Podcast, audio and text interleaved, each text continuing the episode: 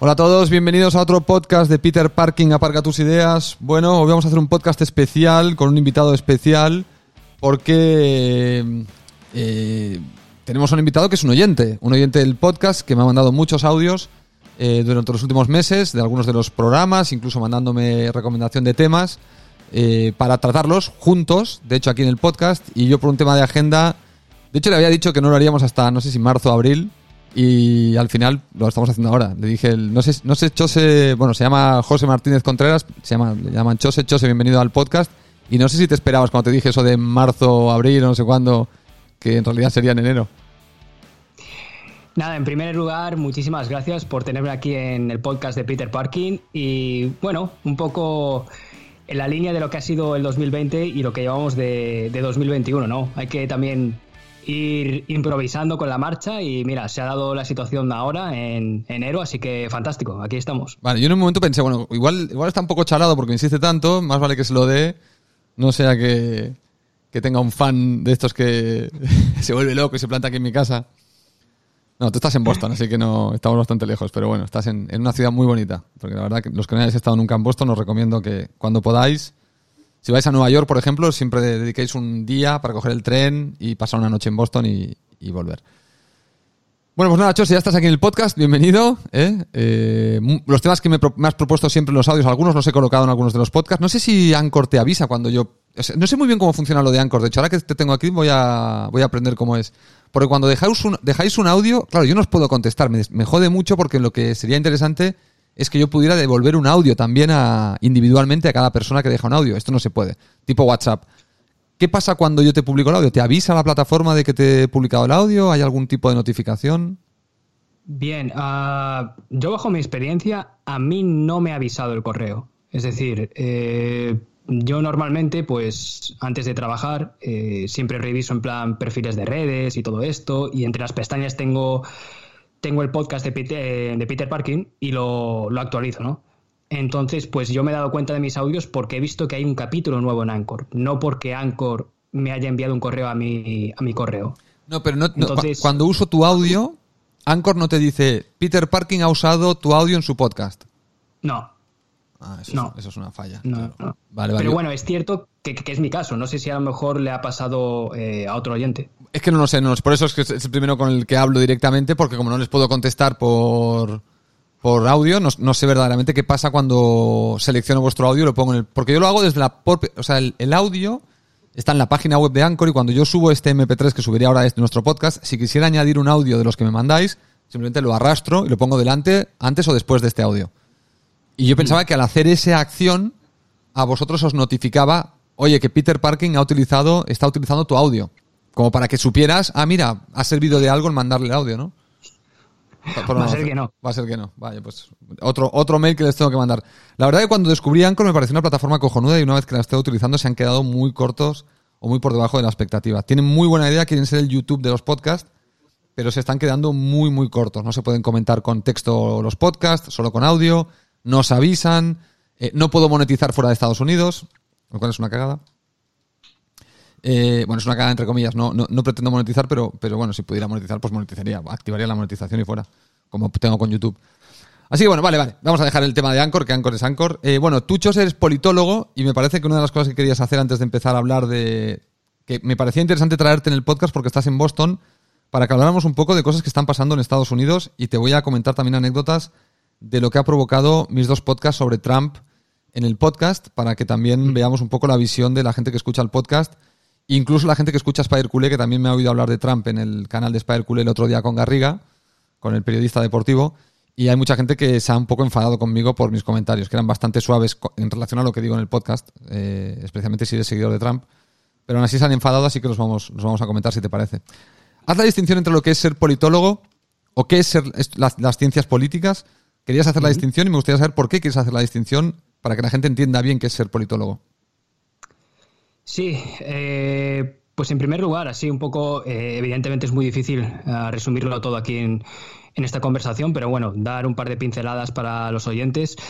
Es importante establecer la diferencia porque al fin y al cabo muchas veces el, oyente en un podcast o el espectador en redes sociales, YouTube, Twitch o en, más media, tipo en canales de televisión nacionales, es muy fácil siempre, eh, digamos, caer en la redundancia de, oh, esta opinión o este razonamiento lo está diciendo tal politólogo, con lo cual tiene que ir a misa. Eh, entonces tengo que ir con su argumento hasta el final. No, no, no, no. El politólogo eh, es la ciencia política en general es una disciplina que no busca la verdad, lo que busca es la falsabilidad. Es decir, es seguir el método científico. Tú estableces unas hipótesis en base a determinados problemas sociales que ocurren en el mundo, eh, bueno, en el mundo o en un país o en una ciudad, tú ya delimitas el, campo de trabajo y a través de ese, de ese, trabajo científico, a través del método, pues tú verificas si esa hipótesis que, estás eh, desarrollando es correcta o es falsa. Y en este sentido, lo que busca la ciencia política es la falsabilidad, es decir, eh, verificar si las hipótesis se están dando en la realidad o no. De hecho, eh, puede que, suena, que suene un poco eh, contradictorio, pero se suele decir que la ciencia política eh, lo que hacemos es predecir el pasado. ¿Qué quiere decir esto? Que para entender mejor el futuro, tanto a corto, medio y largo plazo, es necesario conocer el pasado. No quizás desde un punto de vista historiográfico, que, de esto se encargaría un, historiador, sino a nivel pues em, politológico, es decir, estableciendo otro tipo de técnicas. No quiero aburrir al, oyente, pero simplemente así un poco resumido, pues serían a través de técnicas eh, cuantitativas o cualitativas. Eh, cuantitativas, pues entrevistas, eh, sondeos electorales, regresión lineal, relaciones entre variables eh, dependientes e independientes y luego tienes también cualitativas, ¿no? que de hecho son en las que yo estoy especializado, que por ejemplo observación participante, cuando te metes en, dentro de, un grupo, de hecho está colinda mucho con la sociología y la antropología en este aspecto, eh, grupos discusión, entrevistas en profundidad, con preguntas abiertas, eh, tipo un poco lo que estamos haciendo aquí, aquí ahora. Si tú quisieras, eh, pues por ejemplo, estudiar el perfil de, un político, si le haces una entrevista, y también estudios de caso e incluso, que también es súper interesante, los estudios de la imagen, oratoria, discurso, etcétera, etcétera. Así que, para resumir, esa sería la, digamos, la idiosincrasia de la ciencia política, muy a grosso modo, aunque habría que matizar. Bueno, has explicado un poco lo que hace Spider Culé en los vídeos, ¿eh? que Spider Culé intenta aplicar un poco el método científico a su manera, porque verdaderamente hago chapuzas auténticas, pero, pero de vez en cuando intento tirar también de ese tipo de, de utilización. De hecho, mira, te cuento que estaba leyendo un estoy leyendo un libro que se llama eh, en inglés eh, The Great Influenza, la gran gripe, que por cierto os lo recomendé el otro día y os lo sigo recomendando porque cada vez que avanzo más en el libro me está gustando muchísimo. Eh, y decía una cosa muy interesante que no había escuchado nunca, y era como el raciocinio, lo digo por esto del método científico que has traído a la mesa ahí, cómo la gente eh, le da un excesivo valor al raciocinio a la hora de calibrar sus ideas. Es decir, como yo lo encuentro lógico, yo revuelvo esa idea dentro de mi lógica, no, no te has dado cuenta que tu lógica intuitivamente está yendo contra natura o contra ciencia, pero como tú sigues revolviendo tu idea dentro de ese envoltorio de tu raciocinio, que a ti te parece evidentemente ultralógico, eh, no paras de cometer el error de caer. Por eso se inventa la ciencia, de hecho. O sea, una de las cosas en las que se dan cuenta el ser humano en su momento es que el uso del raciocinio en exceso eh, para calibrar cosas que está observando sin utilizar una metodología propia cae víctima del raciocinio de cada uno. Entonces no se puede replicar nada porque no tenemos raciocinios idénticos y entonces, cuanto más revuelves, más te desvías de lo que ve el otro, digamos, ¿no? Me pareció muy interesante por esto que dices, porque cuando hablamos de política y cuando yo escucho a la gente hablar, eh, me doy cuenta de que su raciocinio está muy involucrado en su forma de entender el mundo, porque no tienen herramientas o no les han dado herramientas para entenderlo desde un punto de vista más, si quieres, entre comillas, científico, ¿no? Por eso vemos gente que se vuelve muy fanática, me da la sensación, eh, por esa, esa especie de revoltijo, de raciocinio con cierta información, donde en realidad tiene más peso el raciocinio que la información en sí misma. ¿Se entiende lo que digo?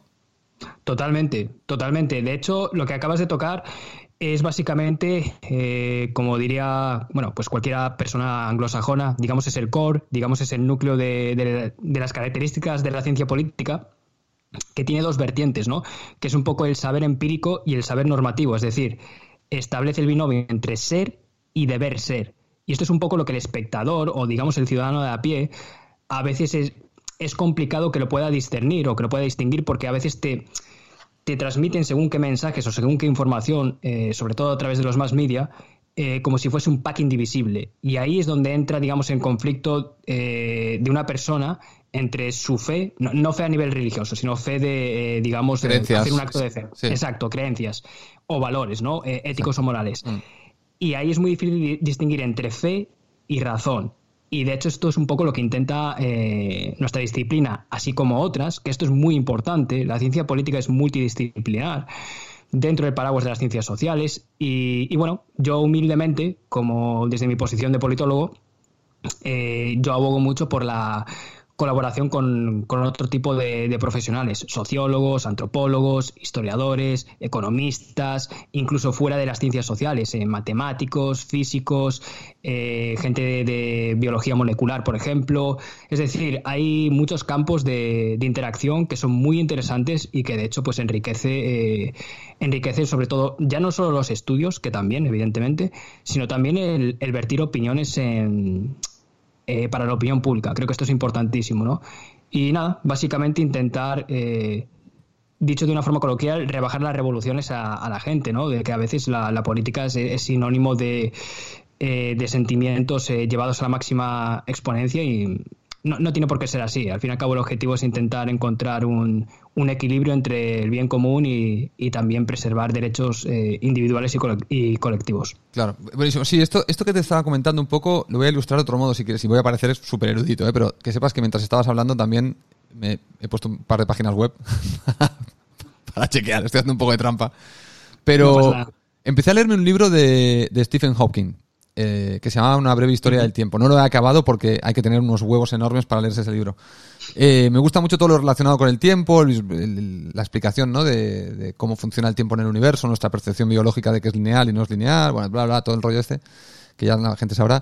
Eh, Stephen Hawking, en su libro este, Una breve historia del tiempo, donde combina la historia de la ciencia, que estudia el universo y el tiempo, con el tiempo en sí mismo, por eso le llama así al, libro, explica la historia de Newton. Y se ve que Newton, que es el padre un poco de la ciencia moderna relacionada con la gravedad y la explicación de cómo funciona el universo, es el primero que, realmente matemáticamente demuestra lo que conocemos hoy de las leyes de, la física en el universo. Se ve que el tipo era profundamente religioso y eh, no concebía lo que había descubierto matemáticamente. Como no lo concebía, mm. en sus escritos escribe mal lo que la matemática le ha revelado. Es decir, que él no, como no puede concebir, porque era profundamente religioso, como no puede concebir el conflicto que sus matemáticas le infligen, su matemática está bien, pero sus escritos están mal. Porque él, para que encajen, eh, corrompe lo que escribe para decir, bueno, no puedo, no puedo escribir lo que dice la matemática porque entonces me viola mis creencias religiosas, ¿no? Con lo cual esto es un poco lo que estabas diciendo tú de, cómo luchar contra las creencias y cómo la ciencia lo intenta hacer. Que por cierto, para aquellos que seáis muy religiosos y a veces la ciencia nos dé una salida, tengo una respuesta hablando con una astróloga, astróloga o astrónoma, Espera, que siempre me lío entre estos dos. Eh, bueno, sí, bueno, una mujer que estudia el universo también. Le pregunté sobre esto, sobre el conflicto entre Dios y lo que sabemos del universo. Y me dice, Rafa, porque tú no sabes le digo, ¿cómo resuelve esto un religioso en ciencia?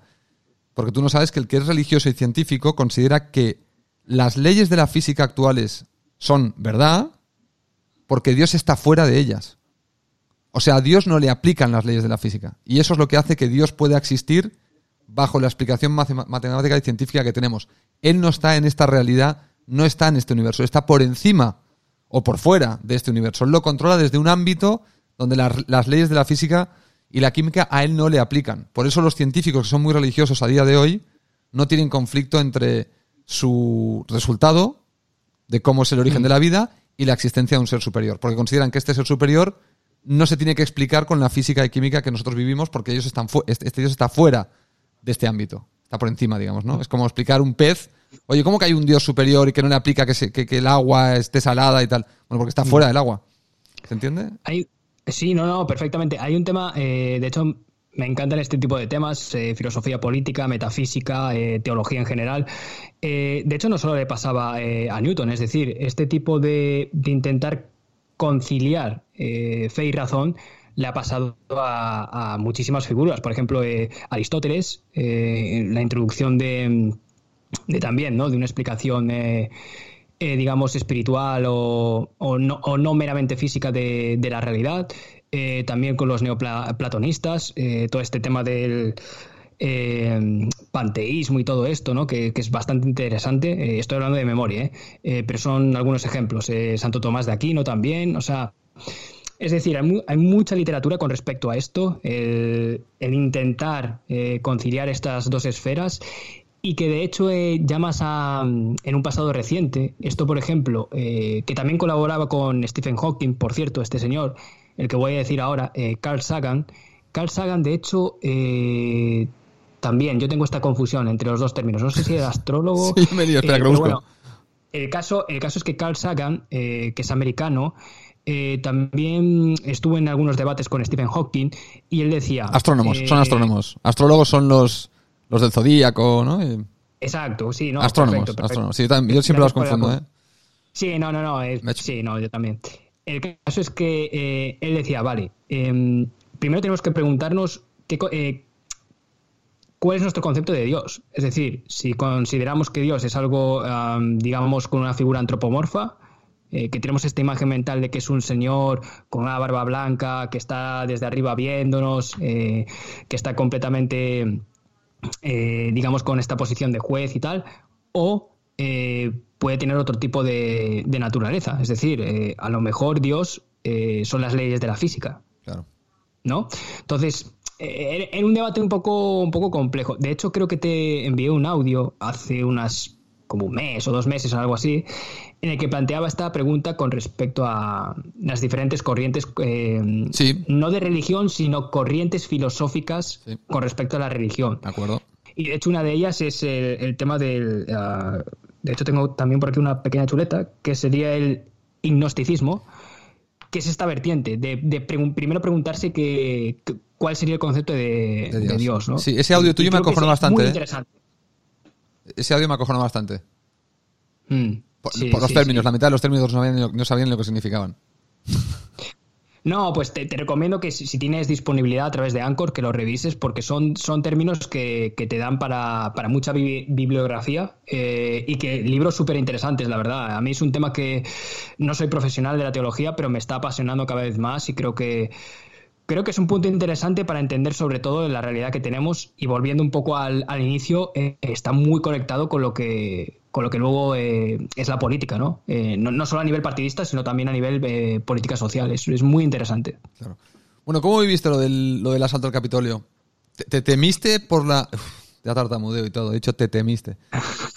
temiste por la, por la democracia norteamericana, pero el otro día con Garriga hablando, él me planteó una situación... Mm. Yo, yo dije que el, el ataque al Capitolio y voy a matizar un poco, porque ahora se han sabido más cosas y he cambiado un poquito la idea. Eh, se dijo que el ataque, al Capitolio había sido un ataque a la democracia. Yo lo consideré más un acto simbólico que, una, un, que un intento de derrumbe de la democracia. Yo no vi que la democracia estuviera ni siquiera en un país de 50 estados, eh, ni siquiera en, en, peligro. Pero luego han salido noticias de que se ve que la ultraderecha ha infiltrado en el ejército y en la policía a muchas personas para intentar tener control en el futuro de estas dos eh, de estas dos ramas de la seguridad pública ¿no? de, Estados Unidos. Y eso sí sería un poquito más grave, ¿no? En el sentido de que, de que o sea, personas que tuvieran interés en no aceptar eh, la victoria demócrata, eh, verdaderamente tuviera control de cierta parte de las Fuerzas Armadas, ya sean la policía o las, las Fuerzas Armadas, el ejército, ¿no?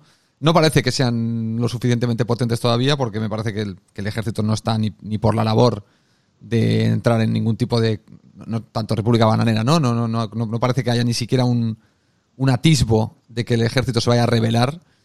Pero bueno, aquí sí, cuando, cuando leí esta noticia, que no sé si es más alarmante que lo que es, porque a veces hoy ya no sabes.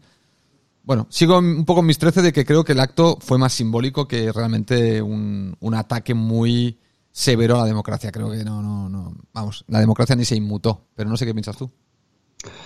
Bien, como siempre en temas de política eh, hay que tener en cuenta eh, que es multifactorial. Es decir, hay muchísimas variables aquí y que no todo es blanco-negro. Eh, yo sé que tú no eres así. A través de tus audios he podido comprobar que eres una persona que, tiene muchas inquietudes. De hecho, te, vuelvo a agradecer una vez más que me traigas aquí, porque eso demuestra que tienes un montón de estas inquietudes y que las quieres resolver, ¿no? Con respecto a esto, ah, me refiero ni una cosa ni la otra ni fue un golpe de Estado al uso, ni tampoco, digamos, fue algo simbólico. Es decir, hay determinadas figuras jurídicas, eh, no soy experto en derecho constitucional y muchísimo menos en, derecho constitucional eh, americano, pero sí que es cierto que hay, hay varias figuras. Está la figura de la insurrección, la sedición, la rebelión, el golpe de Estado eh, al uso militar, golpe de Estado institucional y golpe eh, de, Estado organizacional, que podría ser a través de un movimiento social, pero digamos con, con una organización detrás eh, muy estructurada. Eh, este no fue el caso. Yo creo que entiendo tu punto de vista en el sentido de que evidentemente hay un hubo un problema, digamos, eh, simbólico en el sentido de que, oh, un grupo de personas eh, en el Capitolio, ¿qué, ¿qué, está pasando? ¿no? ¿Cómo, mm. han podido romper ese cordón de seguridad? En ese aspecto... Eh, claro, sí, vale, vale. Sí que sí, perdona, mm. no te corto, no te corto. No, no, no, no hay, no hay problema. en ese aspecto estoy de acuerdo. ¿Qué pasa? que ya está incluso en las fichas de la gente que ha sido detenida los días después, mm. barajan determinadas figuras que, que, les pueden imputar como delito. Entonces, pero bueno, insisto, esto es más un tema eh, para gente de, derecho. Más a nivel politológico, yo lo que te puedo decir es, eh, no fue golpe de Estado. porque me refiero? Para ser golpe de Estado tiene que completarse el proceso. Es decir, la toma de poder eh, se ha tenido que producir tiene que, eh, tiene que haber habido un cambio en la estructura de gobierno y en, el cambio en la jefatura del Estado. Esto no se aplicó porque la gente eh, no alcanzó su éxito, que fue parar la votación del colegio electoral. Eso punto uno. Después, intento de golpe de Estado. Este es un debate interesante. Eh, con respecto a intento, yo más que intento, porque creo que faltó organización en este sentido, creo que fue algo más no espontáneo porque se, están eh, descubriendo que hubo mensajes a través de redes sociales, Telegram y todo esto para, digamos, como quedadas así, oye, ¿qué pasaría si hiciéramos esto? Pero sí que es cierto que fue, digamos, una organización eh, laxa, ¿no? O digamos un poco ongoing, como dicen aquí en, mm. Estados Unidos. Yo establecería más a nivel, digamos, eh, insurrección o sedición. Y de hecho, digamos, ahí sería el debate que, se va a tener en Estados Unidos en la opinión pública y también a nivel politológico, sociológico, y luego que también este debate se va a trasladar en los futuros juicios que se van a hacer a, las personas detenidas. Yo me movería más entre, entre esos escenarios, insurrección o sedición. Luego supongo que a lo mejor querrás tocar este tema luego con respecto a Donald Trump. Con respecto a él, a esa figura es un poco... Pero vamos, antes de entrar a él, si yo, entonces yo te propongo poner una nueva figura legal, aunque no seamos ni tú ni yo abogados, yo voy a poner una mm. nueva figura anterior a insurrección, sedición, insubordinación, bueno, y el último sería golpe de Estado, que sería eh, super gamberrada. Yo pondría super gamberrada, porque yo viendo las imágenes, tú decías, por ejemplo, eh, que se rompió el cordón de seguridad. El cordón de seguridad era una broma. O sea, el cordón de seguridad del Capitolio ese día era una auténtica broma. Lo, que, no, lo, que, no me, lo que me sorprende es que no haya habido una super gamberrada en el Capitolio antes. Lo segundo es que la mayoría de cuando salían del Capitolio, si has visto las imágenes, I want to drink some beer, let's go and drink some beer. O sea, parece que estén de pitorreo, realmente. O sea, como que ya han hecho la, idiotez y entonces ya lo que quieren ya es irse a ver un partido de béisbol y comer y beber. Otros llevándose el faristol y, souvenirs eh, de regalo. Como de, de, uy, mira lo que me llevo, me llevo un faristol. ¿Dónde van con un faristol? Eh, bueno, o sea, como me hago la foto en el despacho de la Palosi con todo roto. Y mira qué guapo Pero no, pero, uy, ya son las 5 de la tarde. Uy, que tengo que ir a buscar a los niños al colegio y me voy. O sea, lo veo como, como que todo el proceso era como... El objetivo era llamar la atención. No sé si el objetivo real... O sea, la pregunta que te haría entonces sería esta. Desde el punto de vista tuyo como ciudadano que ahora que estás en Estados Unidos. Cuando veías las imágenes, ¿Cuántos planes hiciste para coger las maletas y volverte a España por temor a que cambiara el poder eh, judicial o legislativo o político en Estados Unidos repentinamente y dijeras, uy, me tengo que ir de este país, que va a ser una dictadura mañana? O sea, ¿cuánto dudaste de tu integridad por culpa de ese golpe? Claro. Sí, no, entiendo, entiendo, entiendo la pregunta. Te lo tomaste Eh, como una super gamberrada. Y entonces dijiste, vale, pues no va a pasar nada. a ver, no, no es- No, no te movilizaste, no, cogiste, no te compraste un arma, no, comp- compraste comida, no miraste billetes de avión, eh, no le dijiste a tu novia, vente para casa corriendo, que se va a armar un follón en las calles del copón. Señores, señores oyentes de Peter Parking, a- amantes de esta comunidad de Spider Culé, entre, entre los cuales me incluyo, eh, esta es una provocación, claramente, provocación en el buen, en el buen sentido de la palabra. Va directo, va eh, directo. Pero, pero re- recojo el guante, es Venga. decir, eh, la respuesta evidentemente es no. Eh, eh, o sea, yo a nivel personal no tuve esa experiencia de decir, oh, no, no sé en qué país voy a vivir mañana o incluso en las próximas horas. No. Pero, pero sí que es cierto que a lo mejor esto es, yo que sé, una falla mía por, por mi propia profesión. Sí que es cierto que no, no lo vi a ese nivel de gamberrada. Es decir, yo vi, "Mm, esto es serio.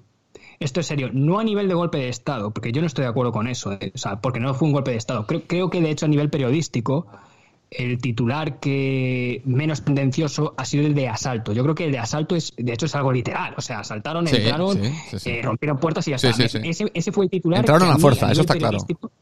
Exacto. Luego, a nivel de términos eh, de análisis politológico, la duda estaría entre estos tres, insurrección, sedición o rebelión. Yo aquí, por ejemplo, claro, es que aquí entra ya un tema, digamos, no arbitrario, pero esa es la riqueza de este tipo de disciplinas, de ciencias sociales, ¿no? El debate, ¿no? Y digamos un poco la... que luego hay gente que lo usa como lucha lucha del relato, ¿no? Eh, aunque yo intento huir de eso.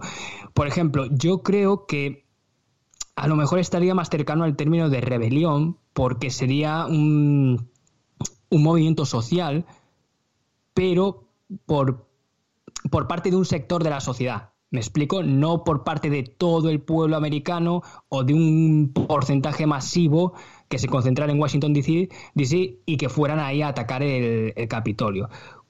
Creo que hay que tener en cuenta el tema eso de los porcentajes eh, cuantitativos eh, de cuántas personas, porque también esta es otra. Eh, la manifestación republicana que había los alrededores, no todo el mundo entró, entró un porcentaje de toda la gente que se acumuló allí. Claro. Entonces, con esto hay que tener, esto hay que tenerlo muy claro. Entonces, ahí a lo mejor el concepto de insurrección sí que va, digamos, a, a una sublevación, a un levantamiento eh, de un pueblo entero. Eh, luego, por ejemplo, está el término de sedición, que el término de sedición está muy ligado a la sublevación de las pasiones, que también está bastante, bastante atinado este, este, este concepto. Que de hecho, si te fijas, ahora hablando un poco de todo, está conectado eh, también con la sentencia judicial que hubo con, con el procés. tema del proceso eh, Sí, catalán. sí, sí. Entonces, eh, te quiero decir que es, Pero, que es pero muy yo, por ejemplo, en Cataluña me parece el movimiento me pareció bastante más grave que lo que de momento se ha visto en, en Estados Unidos. O sea, si en Estados Unidos se, han se llevan alguien se lleva las manos a la cabeza, lo que pasa en Cataluña es bastante más grave. Porque primero en Cataluña también hubo un intento de atacar el Parlamento. O sea, también hubo una batalla campal. Lo que pasa es que no pudieron entrar, pero ya hubo un intento de entrar en el Parlamento en un momento dado. Y en Cataluña se han hecho, ahí sí que ha habido una movilización muy masiva con una idea de, bueno, de hecho se ha intentado subvertir la, el poder legislativo y político desde el punto de vista de que incluso se han pasado leyes en un parlamento sin tener ni siquiera las mayorías para, para hacerlo, ¿no? Bajo las reglas del parlamento catalán. Con lo cual, no sé, si, si la gente, que aquí en Europa se debate mucho, hay mucha gente que está diciendo, no, lo de Cataluña fue justo y fue, la- la- el pueblo tiene derecho a tal y a cual, a votar y a simplificación de la política, pues si lo de Estados Unidos te parece una bestialidad, lo de Cataluña te tiene que parecer una aberración de Dios. Claro, a ver, yo, claro, eh, eh, vamos a ver. A mí no me pareció una.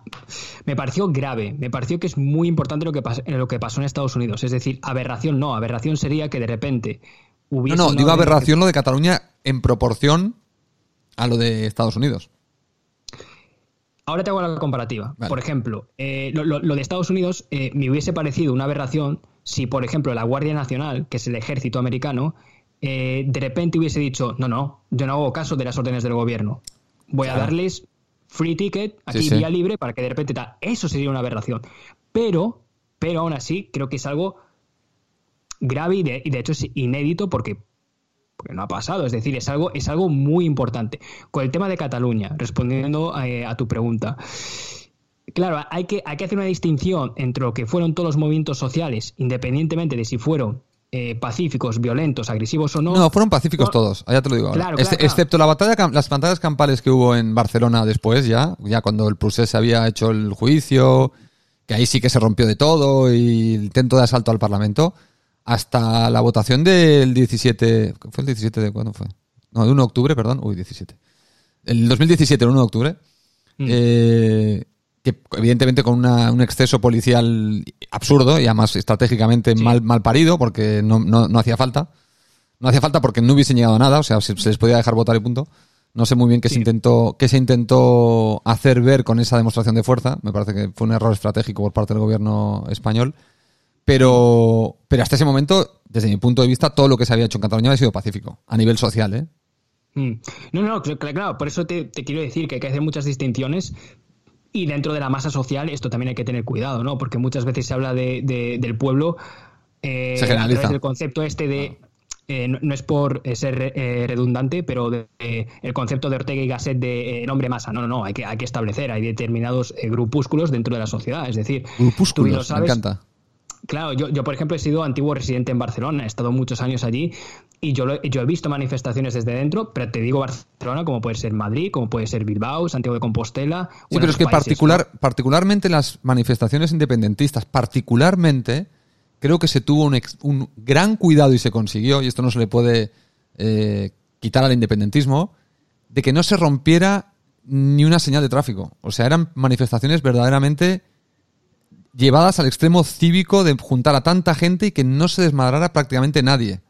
Claro, no, no, no, evidentemente, evidentemente midieron sus pasos y de hecho creo Mucho. que, me refiero, eh, creo que estamos en la misma página en ese aspecto. Es decir, pero yo a nivel de distinción me refiero de todo lo que se llevó a nivel social y Ah, establecer la distinción también por vale, otro lado sí. lo que se hizo a nivel institucional. Ese es el problema. Que eso, sí- eso sí que fue grave, el tema de la DUI. Exactamente. Eso es un tema, eso es un tema complejo. Y de hecho, bueno, nos estamos un poco eh, Desviando, sí. pero bueno, hago un breve paréntesis. No, pero- pero tiene relación porque hago, sabes hago un paréntesis así de. de. ¿Sabes qué pasa? Que yo, eh, yo creo que, los, que el pueblo catalán, el independentismo, viendo lo de Trump, se habrá puesto las manos a la cabeza y en ningún momento se han visto reflejados en, en su movimiento aquí. Ese es otro debate. Esa es otra muy buena pregunta que de hecho creo que eh, eh, aquí tenéis otro guante de, de Peter Parkin que creo que es, es muy interesante. La verdad es que es muy interesante y creo que eh, en el futuro se, se harán estudios Bueno, sociológicos con respecto a esto. Pero lo que te quería decir es que, por ejemplo, en el tema de Cataluña, a nivel institucional fue mucho más grave por parte de, de- de determinados partidos políticos. Por ejemplo, eso no se vio aquí en Estados Unidos, porque de hecho el propio Partido Republicano, muchos sectores del Sí, partido, por no decir eh, mayoritarios, censuraron las eh, declaraciones tanto de persona verbalmente como las de Twitter antes de que fuera censurado de Donald Trump. De hecho, eh, por eso de momento eh, salió a favor el tema del impeachment. Ahora tiene que pasar el tema del filtro del Senado. Pero es decir, te quiero decir que, que eso, por ejemplo, no, no, no pasó. A nivel comparativa de instituciones americanas versus insti- instituciones catalanas, fue, ahí sí que fue completamente, eh, fue completamente distinto y de hecho ahí fue más grave en Cataluña, por ejemplo. Eh, a los hechos me remito. De hecho, ya para acabar, eh, si te fijas, eh, siempre hay que seguir el rastro del dinero. Y me explico. Cuando pasó todo esto, en Wall Street, la bolsa estaba al alza. ¿Por qué? Porque ya se había filtrado periodísticamente que el colegio electoral iba a votar a favor de la investidura de Biden. Y en ningún momento hubo ningún tipo de desviación en Wall Street. ¿Eso qué quiere decir? Quiere decir que a pesar de la gravedad de los hechos de los eh, manifestantes, Los mercados no se inmutaron. a nivel, a nivel institucional no se inmutó. De hecho, hago otro para- paralelismo. Lo que pasó en el Capitolio versus un golpe, mejor dicho, un intento de golpe de Estado al uso, como fue el 23F, Mm. eh, por ejemplo, la votación de, eh, Espera, que dices, que electoral- dices 23F y mucha gente no sabe ni lo que es. 23F es el tejero Sí. en los años 80 intentando... No, años 80 o 70, finales Sí, de los- 81. 81. 81, sí. Intentando dar un golpe de Estado para, supongo que perpetuar el franquismo, pero en la figura de Tejero. Sí, exacto. Hay que contextualizar a, a gente que, te no otros claro. sí. O no, no, incluso España, que va a gente igual joven que no sabe ni, Correcto. ni el Eh, lo que 23F no quiere lo tienen decir presente. lo que quiero decir con esto, por ejemplo, fíjate qué, interesante, ¿no? Eh, lo que pasó aquí en Estados Unidos, en Washington, pasó todo lo que pasó, que fue grave, pero sin embargo, en esa misma madrugada se volvió a hacer la votación. Y muchos políticos dijeron, no, no, no, esto hay que sacarlo. O sea, que hayan entrado aquí unos tíos... No va a frenar. Exacto, no va a generar que nuestra eh, democracia se caiga. Y de hecho lo hicieron. De madrugada votaron, se confirmó la transición hacia Biden. Por ejemplo, en el 23F no, en el, 23F estuvieron toda la noche, las famosas imágenes que cualquier persona eh, puede consultar en la web de, televisión española de los guardias civiles ahí saliendo ya eh, con, la, con la luz solar del día siguiente y todo esto. Y ahí, por ejemplo, sí que sí que hubo muchas dudas. Em, Hombre, serias. Hombre, yo estaba vivo y me acuerdo mis padres. Sí, sí, era, un Claro, entonces creo que creo que es importante para la gente, para que sepa tener, digamos, referentes históricos, también es muy importante hacer esta comparativa. Con lo cual, resumen, eh, a nivel institucional no fue grave porque el sistema eh, o sea, sí que se inmutó, pero un poco, ¿vale? Pero a nivel, a nivel, digamos, del proceso de la votación y tal, se hizo en la misma noche, se completó la votación y de hecho Wall Street, eh, que el dinero manda, no se inmutó.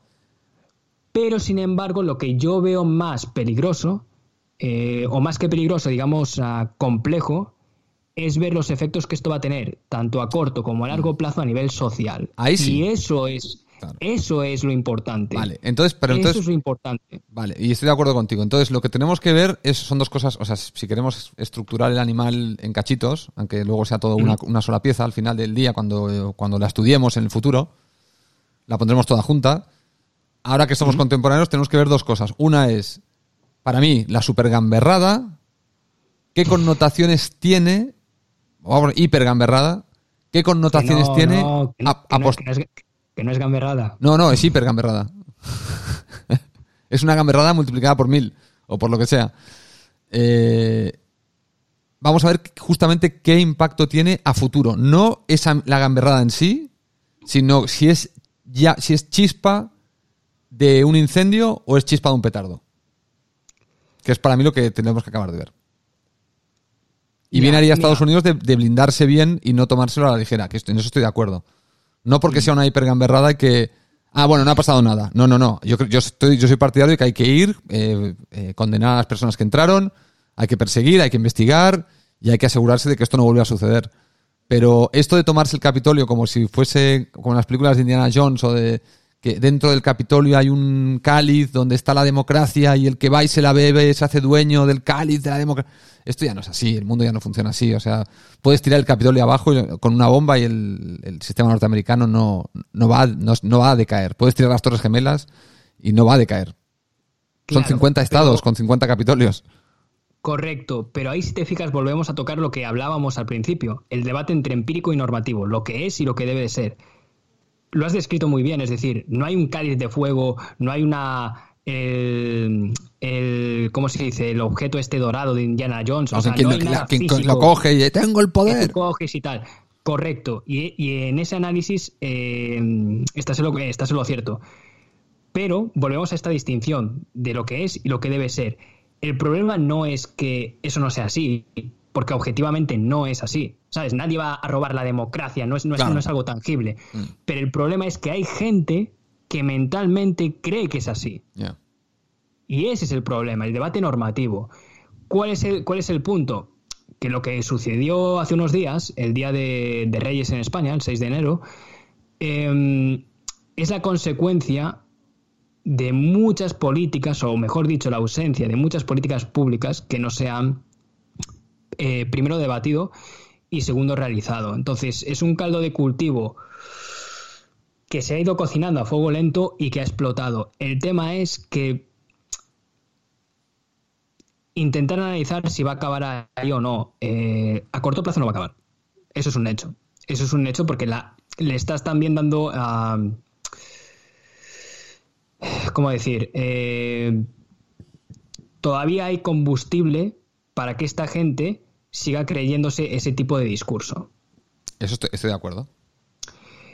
Entonces, claro, a nivel, a nivel político, partidista, es muy interesante porque ahora el Partido Republicano va a tener un debate interno muy profundo y, de hecho muy interesante. vamos a ver cuál de, las, de los diferentes sectores dentro del partido se va a imponer en ese en ese discurso, ¿no? En ese, en ese relato. Eh, si, se va, si se va a imponer, digamos, un, trumpismo sociológico sin Trump o eh, un regreso al, establishment eh, republicano tipo Bush o, Ronald Reagan, ¿no? Va a ser muy interesante. Yo, a ver, yo soy politólogo, no soy futurólogo, es decir, no sé lo que va a pasar en el futuro. Pero así de primeras te diría que hay un porcentaje más elevado de que, de que hay una por lo menos reconversión eh, al, al, establishment. Sí, con matices. Pero, claro, todo dependerá también de cómo el gobierno de Biden pueda atajar la crisis tanto de la COVID por un lado, como también a nivel eh, de los efectos económicos que ha tenido. Entonces, en función de ello, se va a poner en práctica una vez más esta famosa teoría de acción-reacción. Dependiendo de cómo lleve el país el gobierno de Biden, el Partido eh, Republicano irá en una dirección u otra. Y eso va a ser lo interesante.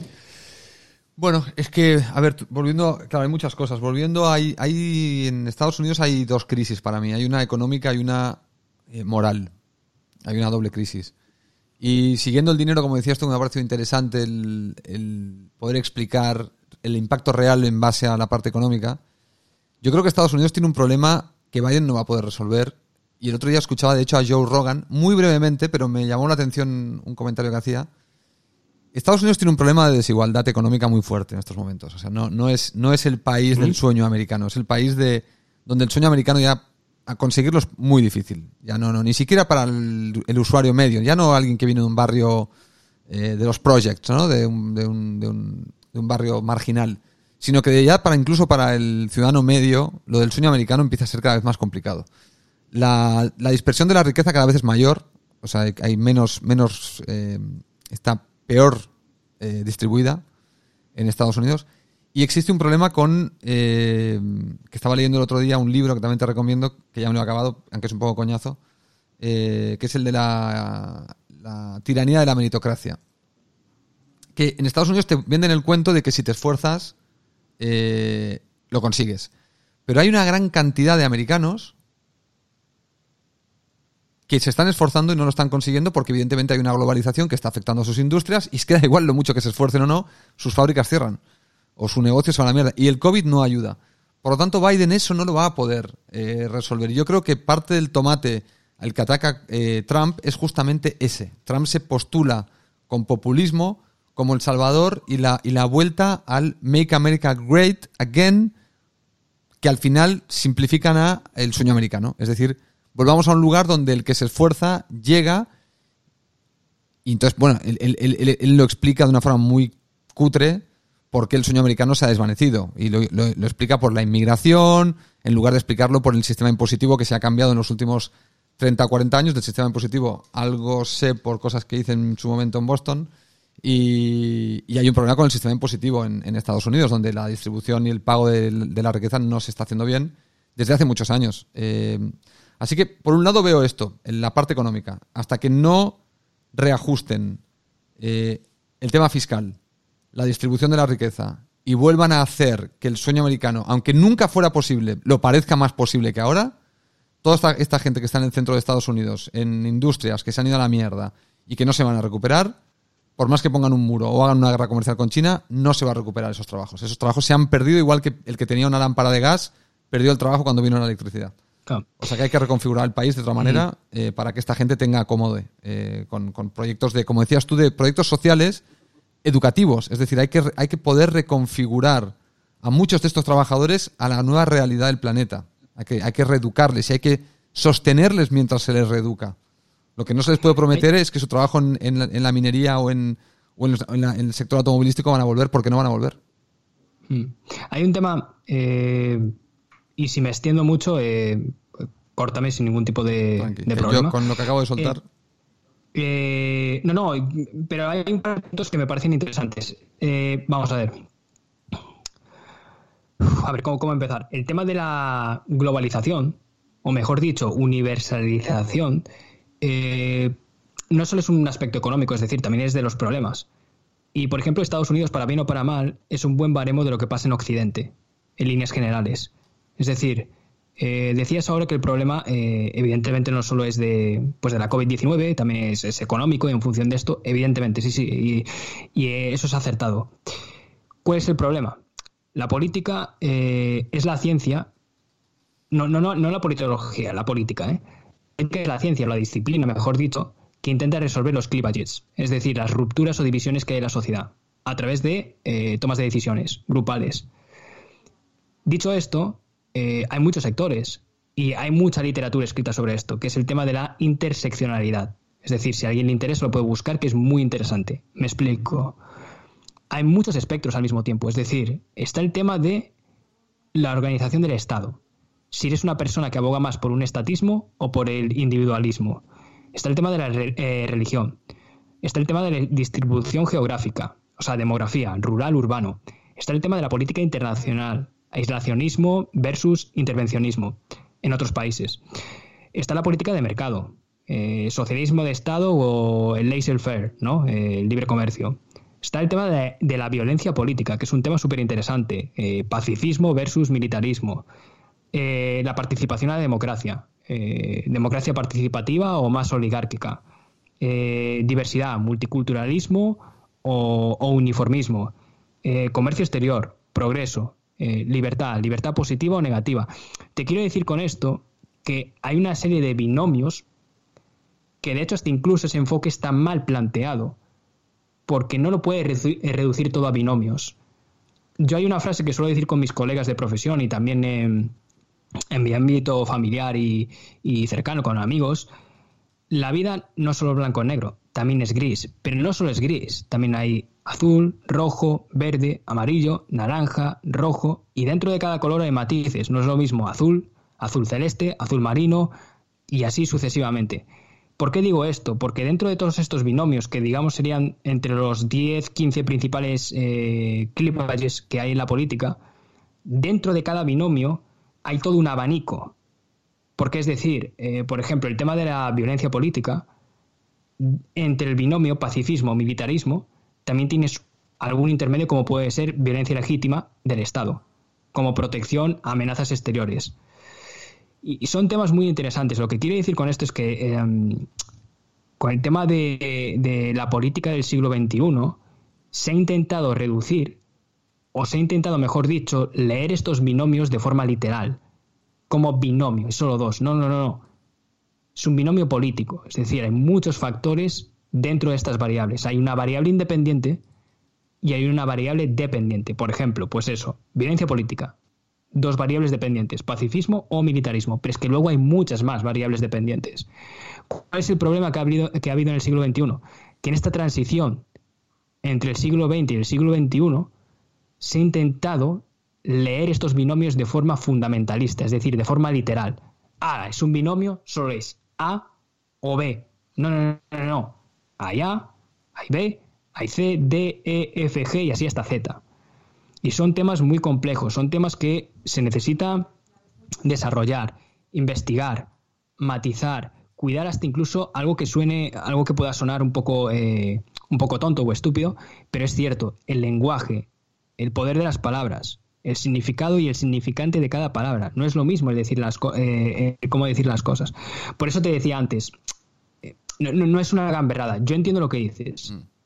pero es algo más que eso. Eso no quiere decir que tampoco nos tengamos que ir al otro polo. ¡Ah, el golpe de esta! No, pero, por eso le pongo el súper. O sea, ¿cómo, ¿cómo invertimos un término que no sea completamente. O sea, ¿cuál sería el menor de los términos que has dicho? ¿Insurrección? Mm, claro, es que hay. Claro. O sea, es que saltamos, saltamos de cero a insurrección. No, es que ahí hay un tema y, de hecho. Eh, me refiero, yo no estoy especializado en derecho americano. No, no, por eso, pero si, si, tú entras y haces, eh, entras al Capitolio mm. cuatro amigos, rompes un cristal, entras y dibujas un grafiti en la pared, ¿eso es insurrección? Podría ser a lo mejor revuelta, podría ser motín. Cuatro, personas cuatro personas pintando un grafiti dentro del Capitolio. Motín. No, eso pues, Claro, pero no es lo que ha pasado. No, no, no, por eso. No, no, pero si, o sea, lo que quiero es ir creciendo el nivel Eso, eso por ejemplo. Para, por para ver a dónde llegamos, ¿no? Cos- Cosa, dónde, Claro. cómo podemos realmente encajonar lo que pasó, porque yo siento que llegar a insurrección es ir, pasar de 0 a 100, cuando quizá Claro, estamos en mejor- 70. A lo mejor el ejemplo que acabas de poner de los chicos haciendo un grafiti, eso a lo mejor es un delito contra el orden público. Claro. Claro, entonces. Pero insisto, es que es, es que es, es que es muy complejo. Y el tema, el tema de la política, eh, aparte yo personalmente soy una persona que, que me gusta ser prudente, hay que darle tiempo. Hay que darle tiempo para ver cómo, cómo madura todo esto y ver también con, con, el, con el paso del tiempo, valga la redundancia, eh, ver qué criterio se puede aplicar. A mí no me gusta este tipo de, de- de titulares tendenciosos de al segundo. Y mira que, fíjate, y mira que tengo redes sociales, tengo Twitter y tal, pero yo, yo no, o sea, no soy partidario de una política de Twitter. O sea, la política no es algo de dos segundos, de, de, de 100, 100, 150 caracteres. Bueno, es que yo Twitter lo tengo No, ya, no, no. paso de Twitter. Claro, o sea, me refiero, entonces, yo, yo, yo sé que eh, espero que lo que estoy explicando hoy aquí, que les sirva la- a los oyentes para un poco para establecer las diferentes cartas del juego, ¿no? Pero aún así es muy complicado decir, ala, pum, es esta carta, ala, es sota, ah, no, es caballo, es rey, o siguiendo la analogía americana, ah, no, es unas de picas, o, o es rombo, no, no, no, o sea, esto hay que ver primero todas las cartas de la baraja y ver cuál de ellas es la que coincide con, la con el análisis descriptivo que ha pasado. Más complementarlo con el análisis judicial. Claro, pero esto no lo veremos. Me Claro, es que entonces el- el- al- Claro, la definición entonces- final de lo que pasó el otro día, a día de hoy, realmente no se puede hacer. Bajo mi punto de vista, creo que todavía es demasiado pronto Claro. como para establecer. Hay, hay que Creo acabar de ver eso- las ramificaciones. Claro. yo creo, yo creo que a día de hoy lo más atinado ha sido que ha sido un asalto.